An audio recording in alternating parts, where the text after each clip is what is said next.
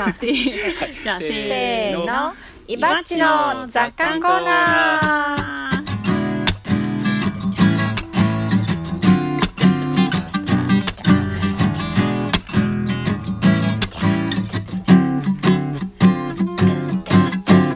じゃん。ポップだねこのコーナー。そうですね。ちょっと実はこのコーナーね長くなる可能性があってあそうなんだるべくちょっと短めうにじゃあ喋りたいんですけどうん話の発端は前回のロボットばあちゃんの話をね。続きを。ロボットばあちゃん、まあ、前回聞いてない人もいると思うのでロボットばばあちゃんっていうのは何かっていうと。私が言ったんだよね。多分ね。そうそうそうそう。そうだね。そうせんべいのパッケージにおばあちゃんがプリントされてて商品もおばあちゃんが作ったせんべいみたいなことが書いてあるけど書いてあるね。おばあちゃん作ってないじゃんって、うん。もうもうみんな明らかに分かってるっていう、はい。あれそれのことなんですよ、工工場でおばあちゃんが働いてる可能性はあるけどね。とは思ったけど。ないよ。えそうかな。ないよ。で黒ずみとか。そういうのを一般的には、うん。そのあれ何なんだろうね。みんなさもうおばあちゃんが作ってないってことは知った上でうん。そのおばあちゃんっていうかっこおばあちゃんって思ってんのか、うん。本当に作ってる人はおばあちゃんが作ってると思わせたいのかなんか一周回ってんのか回ってないのかが、まあ回ってると思うねんけどそこまで考えてないとは思うけどね買う時ずにるずる。おばあちゃんがか作ってるから買いたい。てみたいのはないんじゃない？でしょ？うん。なんとなくこうパッと見た時におばあちゃんってやってるとうん。懐かしい味。美味しそう。美味しそう。みたいな。そういうのをうん一般的にその記号消費って言うんですよ、はいはい。まあ、イメージ消費とかうん。イメね、ージね。うんでうんそういうその記号的ななんか消費についてちょっと話を膨らまして、うんはい。その後で農場の話に持っていきたいんですけど、うん。そういう商品いっぱいあるじゃないですか。はい。なんか台湾ラーメンとか。台湾ラーメン？あ台湾じゃないけど台湾までそば？台湾ラーメン？あ台湾までそばは台湾にないって台湾いうにないでしょ？やつねうん。台湾カステラと台湾か、カステラはどうなんだろうね。あるんじゃないかな。あそうなんだ。まあ台湾うんそうね。あるあるんじゃないかな。うん。うん。そういうやつまああるよねそういうのね。うん。そういう真実ではないうん。ただのうん。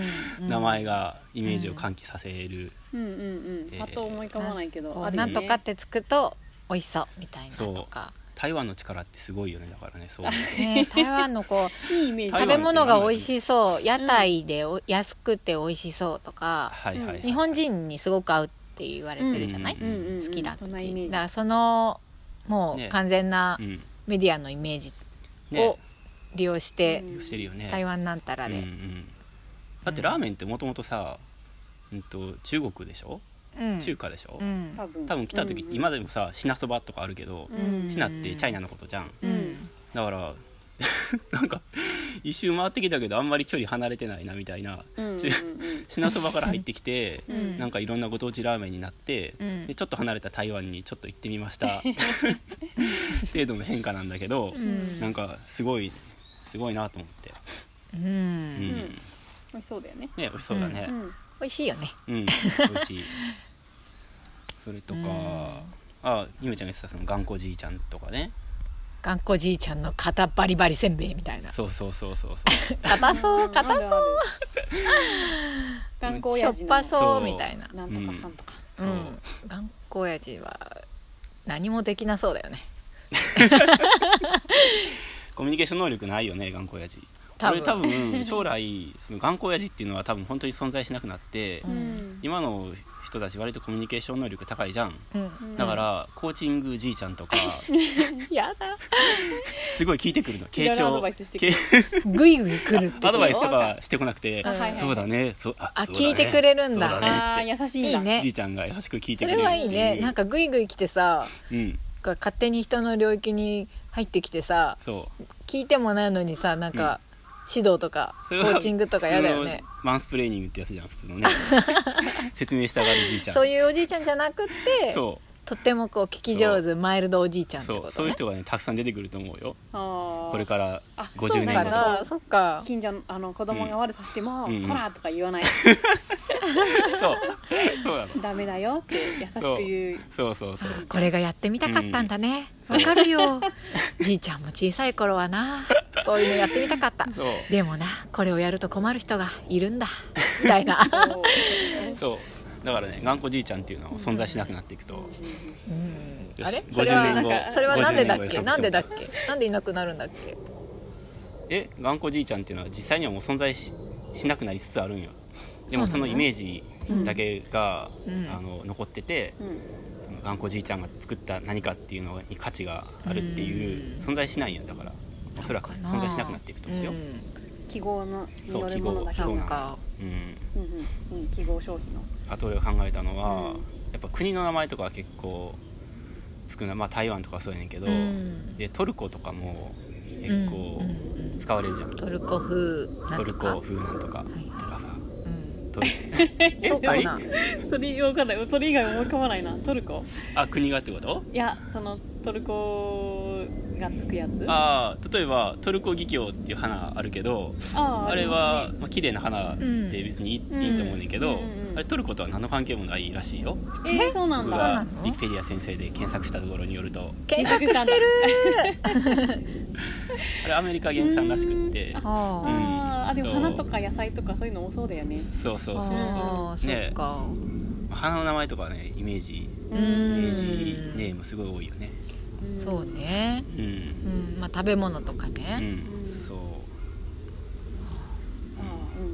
ん。もし皆さんもそういうの思いついたらあるか今なパッと思い浮かばないんでね。絶対いっぱいあるなと思ってるんだけど、絶対いっぱいあるよね。うん。うん。うんなんだろう。うんうんうんえその企業消費の話が？ああそうですね、うんうんあじゃあその本編にうんでまとめてきたんですよ僕話を。あそうなんだ。分類するの好きなので、はい。うんでそのせんべいを例にね考えると、5段階あるなと思って、うん。で今言ったそのロボットばあちゃんのせんべいは、うん。まあ 5, 5なんですよこあ 1, 1からスタートするとすると、はい。あ1が何かっていうと、ううん。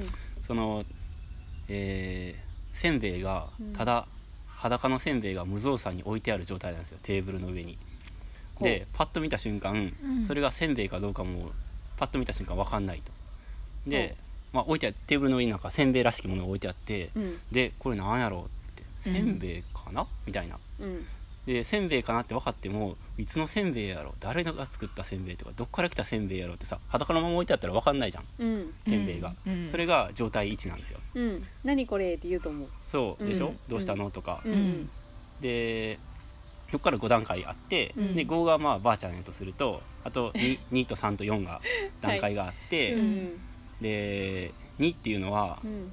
2っていうのは一応透明の袋にうんせんべいが入ってて、うん。袋に「せんべい」って書いてある。だからで開いてないからだうん。からせんべいであることは間違いない。だから誰が見ても分かるし、はいはいはいえっと、新しいんやなって。うん。とりあえず食べればせんべいっていうことが満たされる可能性があるせんべい、そういうせんべいが、うん。えー透明の袋せんべい。うんがある。そう、うん。であと2つは、うん。3はもうちょっと段階が発展して、うん。まあ、これは普通普通にスーパーとかコンビニとかで売ってるなんか例えば黒豆が入っあデザインされててで黒豆が入ったせんべいとか、うん。かあるじゃないですか。はいはい。商品として。そう商品として一般的に海苔があったりとかね。あ海苔がね巻いてたりとか、うん。うん。でまあ、普通のせんべい、うん。まあ、ちょっと質がその透明の袋よりは質が上がってて、うん。で見た目も、うん。えー分かりやすくなってると。うん。うん。であ今分かりやすさの段階の話うんうんうん。をしてるんですけど、うん分かりやすさっていうかでその4つ目っていうのが、うん。あのストーリーせんべいって僕は呼んでるんですけど いろいろストーリーがパッケージに、書いてあってでこのせんべいは例えば新潟の米農家の、えー田中さんがあって田中さんの顔写真がついてあって、うん。で丹精込めて作った契約米で作った、えーせんべいですとか、うん。あるいはそのどっかの福祉作業所とかで、うん。えーの人たちが作ったせんべいですとか、うんまあ、いろんなストーリーが書いてあって、うん。で見た人はそれをストーリーを、えー応援したい気持ちも、うん。まあ、味が美味しいとこもあるけどね、うん。うんでストーリーを理解した上で、えーじゃあこれを選ぼうっていうふうに、えーなると。で最後が、まあ、そのロボットばあちゃんのね、えーまあ、ある意味、えーイメージせんべいうん。そう。に到達するんですよ。はあはあはあはあ。わかりやすさの段階なんだっけ？分かりやすさ。で、うん。消費僕が分類するには、うん。消費っていうのはそういう、えー全く裸の状態のせんべいから、そういうふうに、えーパッケージに入れられて、うん。量が確保されてると、でうん。その次にちゃんとデザインされててうん。質が確保されてると、うっんていうふうにその消費の中身も、うん。えー消費のされ方うん。も発展してきている、でそれはそれと同時に分かりやすさっていうものも、うんえー移行してきていると。で今は割とストーリーが重視されてるっていうか、うん。ストーリーせんべいをみんながあのせんべいに限らずね、うん。まあ、せんべいはそんなにストーリー求められてないと思うけどうん。でそれがまあある意味行き過ぎ、まあ、行き過ぎって言っていいかどうか分かんないけど、うん。すると,、えー、と架空のばあちゃんが出てきて 作ってもないばあちゃんがプリントされて、うん。でそれをまあみんなが、えー信じてかしかっこ笑いなのか分かんないけど、うん。えー食べ食べてると。うんでそういう状態になってる。っていうのが僕の分類なんですよ、はいはいはい、うん。あーわかるわかる。うん、あー面白いですね。でしょ？うん。クッキーとかもそうですよね。まあせんべいせんべい クッキーに変わってな。い同じだよ あんまり。中国が台湾に移行したぐらいの。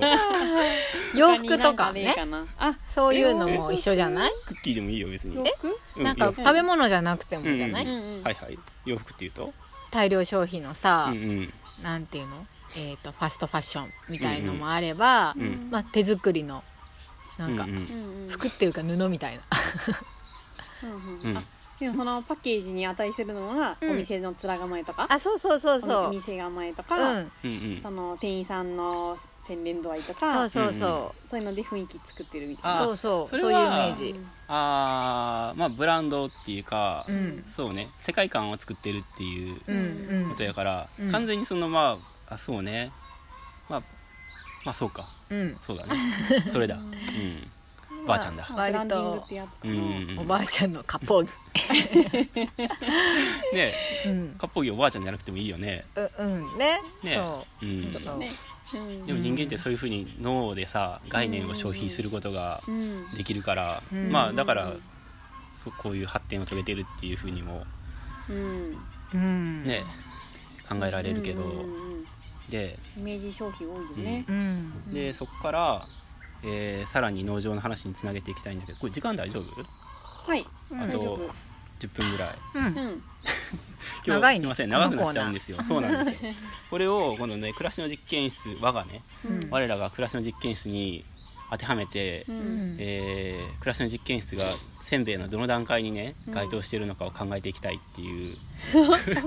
10分で終わるかな。ほうほう。え1が裸のせんべい、うんうん。2が透明の袋に入ったせんうんべい、うん3がパッケージングされて、うんうん。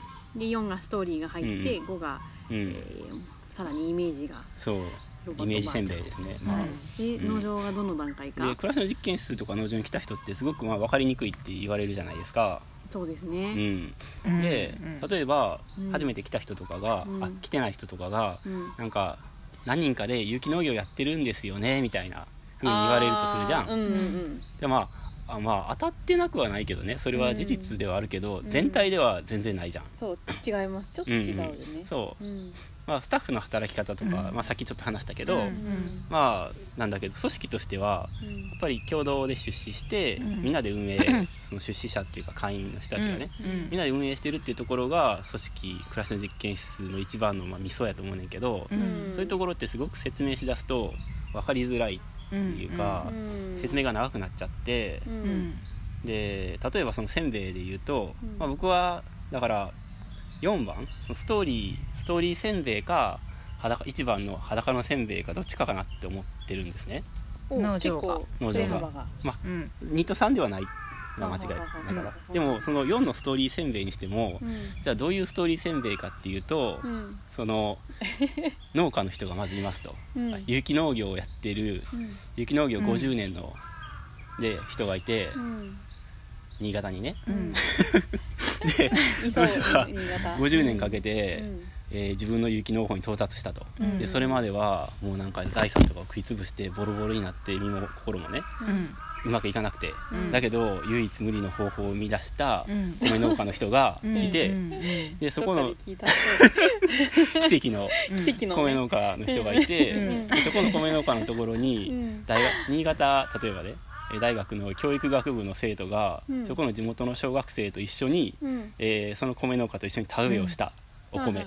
ののお米をそこの地域の地域おこし協力隊の子たちが、えー海外にも売りたいって言って、えー海外に PR するためにアメリカから人を招いて、うん。ゴテゴテのストーリーだね。招いてちょっとくどいよでそのストーリー。せんべい屋さんでせんべいを作ると、うん。でそのせんべいを、えー買ってもらうとそのせんべいの収益の5%が、えーどこかの環境保全団体の活動に寄付されるせんべいみたいな、そういうせんべい。ストーリー多すぎて、うん。なんだこのせんべいみたいな感じになるわけよ、ううん。ん硬みたいな。硬くて食えねえも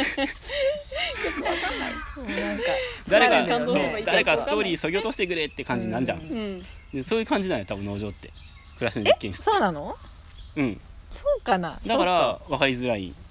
でしっかり説明すればうんその個々のねそうん。ストーリーって理解され仕組みとかうん。理解してもらえるんやけど、うん。ちょっともうストーリーが多すぎて、うん。なんか誰がどうにかしてくれって感じにうん。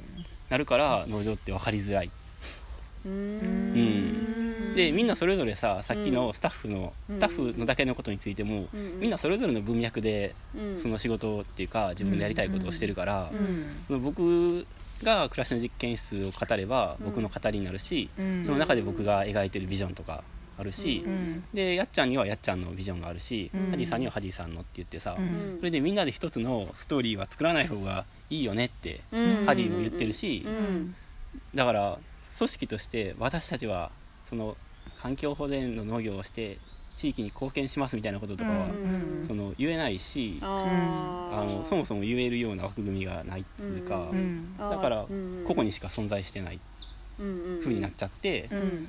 でハディのストーリーとやっちゃんのストーリーと例えばね、うん。まあもちろん他にもスタスタッフとかうん運営員の人とかいるけどのストーリーを全部織り込んでいくとさなんかごちゃごちゃしすぎてうん。う ん今のせんべいみたいな状態になるわけじゃん。うんうんうん分かってきた、うんうん私は分かってきた。うん。そうなんですよ。だから、ストーリーを誰か整理してくれって。このせんべい硬すぎて食えないって。私多分そのストーリー分かりづらいストーリーを分かってないうんうん。人のうちの一人だな今。うん 分かりづらくてああえでも暮らしの実験室のこととかだって分かっ分かってるんでしょ、うん分かってない気がしてきた。そう言われてみれば私全然分かってないかもって思せってきた。んべいで混乱してもうた？うん。ああせんべいのストーリーが多すぎたのか。な盛りだくさんだくど途中からもうくどってなっちゃって、うん。海外に行くあたりからもうちょっと勘弁してほしいってなっちゃって。え農場もそう思われてるの？いやいやいやいや分かんない。それは分かんないよ。でも多分、うん。うん。多分あの岩さんが農場案内をうんうん。した時のうん。相手のイメージと、うんうん。ハディさんがうん。農場案内をした時のうん。相手が、あ農場ってこういうとこなんだって思うイメージはうん。違うと思う確かに、うんうん共通の言葉がそんなにないからさ、そうね。うん そうなんですよ。その農場の良さとかもさ、うんうん。うん全然違うとこにマニュアルもないしね、うん。そういうね。うん。しそう確かに農場のこと一個説明するとさ、うん。え？ってなるんだよね、うんうん。代表がいないとか、ね。うん。え？え？じゃあみんな何？雇われてないの？ね。うんお給料どうなってんの、ね。とか、うんうん。なんかえ？みんなでやってるって何？スタッフじゃないの？って、うん。ね。スタッフは代理っていうかうん。現場作業人であって、うん全員でやってるんですよみたいな。うん。えでもスタッフしかいないよねみたいな。そう。そこに会員制度とかも出てくるともう意味わかんなくなってくるよね。いやあの農場は会員のものなんでとか言われると、うん。あ？ほら誰会員ってみたいな、うん。あまあ株主的な、あって会社じゃないんだよね。え？ってなるよね。そう。そうそうそう。それ。そういうことが言いたい。組織についてだけでもそれだから、エクストリームなんですよ。分かんなくなってきちゃったよ私も、エクストリームせんべい。はい。うん、で、うん。えーそれをね前いたススタッフの鈴木さんは、うん。だから農場は、えーと神社なんだと説明したと。うんうん。これ言うとまた話が着地しないですね、うん。で神社っていうのは、うん。一応簡単に説明するね、うん。えっと神まあ、神社で勤めてる神主さんがいて、うん。で氏子さんがいるでしょ？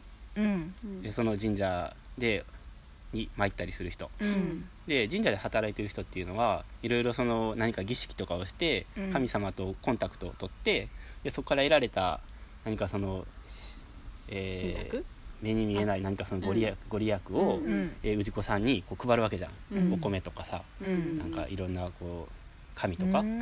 紙とか 紙ってペーパーのねなんかいろいろこう書いてあるさ、うん。ありがたいペーパーとかを配って、で氏子さんは心の拠り所になってるわけじゃん。うん。うん。で鈴木さんはそれと暮らしの実験室というか農場の構造は一緒って言ってて、うんうんうんでみんなで出資して建ててこの農場を、で農場農場のスタッフっていうのはあくまでその農作物を作ってる、まあ、っていうことも言えるけど、うん。自然と動物とかさ土とかっていう自然とコンタクトを取って、うん。そこから出てきた得られたその農作物っていうのはあのコミュニケーションの結果出てきたそのありがたいものじゃん。でそれを、まあ、氏子さんである会員さんに配ってるっていう構造になってて、うん。商品じゃないじゃん野菜セットって、うん。でそれは農場でもずっと言ってるけど、うんで会員さんは農場のことが、まあ、ある種心の拠り所になってなってほしいし、うん。なっていると。っていう構造になってて、えーいると。うんうんですごく分かりやすくなるんだけどもその説明をすると、うんうんだけど 神社って別に馴染みがないからうん。その説明するとまたポカーンってなっちゃう、え？農場って宗教法人なの？そう。神社？そう。なんか。この間やっちゃんとかも喋ってて、うん。でもスタッフってボランティアですよねってやっちゃんも言ってたじゃん。ううん。んでそれはその農場で別に収益を得るために仕事をしてるっていうよりも誰しもスタッフはまあ働いてはいるけど、えーもらってるその手当っていうのは給料としてもらってるわけじゃなくて、まあ、生活手当としてね、うん。まあ20まあ、ずっと農場であの作業奉仕作業している、というので、まあ、生活保障として最低限このぐらいのお金は渡しますねと、うんでもその神社とかもそうやけど、うん。みんなあの氏子さんとかもさ手伝いに来るんじゃん、うん。境内の掃除しに来たりとか、うん。でそういうのっていうのはみんなボランティアじゃん。ううん。んで俺たちはたまたまちょっとだけその手当もらってるけど、うん。基本的には俺たちもボランティアといえばボランティア。っうんううん。んて言ってて、うん。ゆめちゃんがすごいまあまあ好きそうな顔して言わん。ところね。まあボランティアはうんうんもらわないけどね手当いやああまあね、うん。まあ、優勝のボランティアっていうのもあるけどね、うん。うんでもすごい別に高額な、うん。でも概念として給料ではないっていうか、うん。生活手当をちょっともらってるってういうん。枠組みだよねってボ改めランティアて言っててばっかりしてたら大変でしょ。これでも美味しい俺で美味しいものでも買ってみたいな。そう。氏違う子さんな。美味しいもんじゃないな。が氏子さんが寄せてくれた寄付うん。で、をちょっと分配してるっていう考え方が、まあ、できるといえばできる、っていうのが、まあ、本当の姿に近いと思うねんけど、うん。なかなかそういうのも難しい。一般的には言えないから、えうん。宗教とか言われたらと思うから。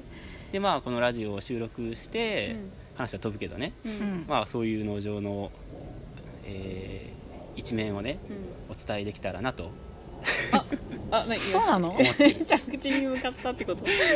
そう。そういうすればさ目的があったんだ。その少しずつ伝わるじゃん、あ農場の日々とかさ、あはいはい、うん。一面がね。うん。そうそうそうなるほど、そう、う。ん、でもさみんなでさやっぱさ同じ T シャツとか着るの気持ち悪いじゃん。なんかあるでしょ、うんうん。まあ、そういうのを一周回って楽しめばできるけどさ、うん。うん人が来た時にうん。なんか暮らしの実験室 T シャツ作ってう、んうん。でもそういう分かりやすさはあんまり求めてないかなと思って、うん。まあ、分かりにくいけど分かりにくいまま、うん。えー楽しんでもらえる人が増えればいいなとは思ってると。うん。うん。でもあまりにもハードルが高いからちょっとラジオとか、うん。そういうのでちょっと、まあ、覗いてもらえたらいいなっていう感じ、そう。うんとか、なんかその例えば卵とかさ、うん。そのえー分かりやすいその布教ツールっていうのはあってもいいと思うよ、あ不況ね、よくほら宗教団体とかでもさ、うん。なんかそういうのあんじゃん。なんか 宗教団体じゃないよ。壺とかさ。でそういうのがないとさやっぱが思想だけではさ人はやっぱりなんか敬遠しちゃうじゃん。ああそこまあ卵の会の時もそうやけど、うん。美味しい卵があるんだってよって言って、うん。お守りみたいな。あそうそうそうお守りみたいなものね、うん。でみんながお守りもらいに来て農場に来てで農場で働いている。大丈夫抜け出してよ。宗教じゃないからね。氏子だったんだそうやでうん。そうか。あでもあそうそう卵とかあるのはいいと思って。ていいよね。だってうん人,、うん。人だ人によってうん。氏子さんだって、うん。氏子の話うん。いいかな。ちょっとさ日々さお参りしてお辞儀するだけの程度のライトさを求めてる人もいれば、がっつりさお寺そうに関そうそうわってうんうん。あなんか説法とか聞いてとか、てら そう。でもそうじゃんね。俺たちってやっぱりさ関わりたい度合いは違うよね。現うん。なんかその現代なんていうか都会まあ都会がどうってわけじゃないけど、うん。なんかそういうところからちょっとだけ離れてるから、うん。そういう世界の人たちと触れて、うん。何かどういう世界？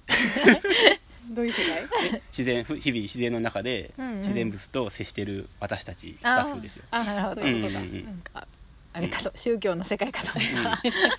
でみんなだってさ現に農場に来ると「うん。ああなんか農場いいね」って言って帰ってくれるじゃん。うん。うん、なんかすっきりしたとかさ、うんすっきりした？うん。でもなんか時間が止まってるみたいとか言われるね、うんうん。なんか汗流したりとか、うん。すごいみんなお参りしてんだ。そうなのよ。すっきりしてるんだうん。それで。そう、うん。取り立てようか あああ鳥居を立てようっつったのね、うんあ鳥居。鳥立てようかって言って 鳥居鳥居。鳥居をね。わかりやすい鳥居を。そっち向きの分かりやすさはやっぱさまたそれあれじゃん。一周回ったらやらせになっちゃう冗談だよ。本気にしないで。ロボットばあちゃんになっちゃうんだそれそうだよ。うん。そう。うんうん。なのでまあその神社の話は別に持ち出す持ち出さないはまああまり持ち出さなくてもいいと思うんだけど、うん。そういうその農場の分かり,、まあ、分かりにくいけど、うん。その分かりにくいままを、えーどうにか理解してもらって、うん。楽しんでもらえるようにうこれからもしていきたいなって思ってると、なるほど、うん。そういうことね。そうなんですよ、なるほど、うん、本当はこの後ちょっと斎藤浩平の人申請の資本論の話に持ってきたかったんだけど ちょっとそれは。なんか前編後編に分けねよそうこのバチの雑感コーナーあそうね、うんうん。はい。すごいよ。なんで今日はこのぐらいにしときます、うん。はい。はいありがとうございました、はい、ありがとうございます。バチの雑感が垂れ流されてたよ。すごい。漏れ漏れですごかったよ。ね他のコーナーに食い込む勢いでね漏れ漏れ漏れ漏れって。もう話したいことがあったんだね。そう。飛ばしてもらったらいいから、まあ、最後に言っても飛ばせないけどね。最初に言わないとね、うん。長いから飛ばしてってね。そうだね。まあ YouTube の場合はさピッてあのそうだね。タイトルが変わるから、うんうんうん。うわかりました。はい、うん。じゃあありがとうございます。僕なのかなかでも味わい深かったです、じゃあ次のコーナー行きましょう、はーい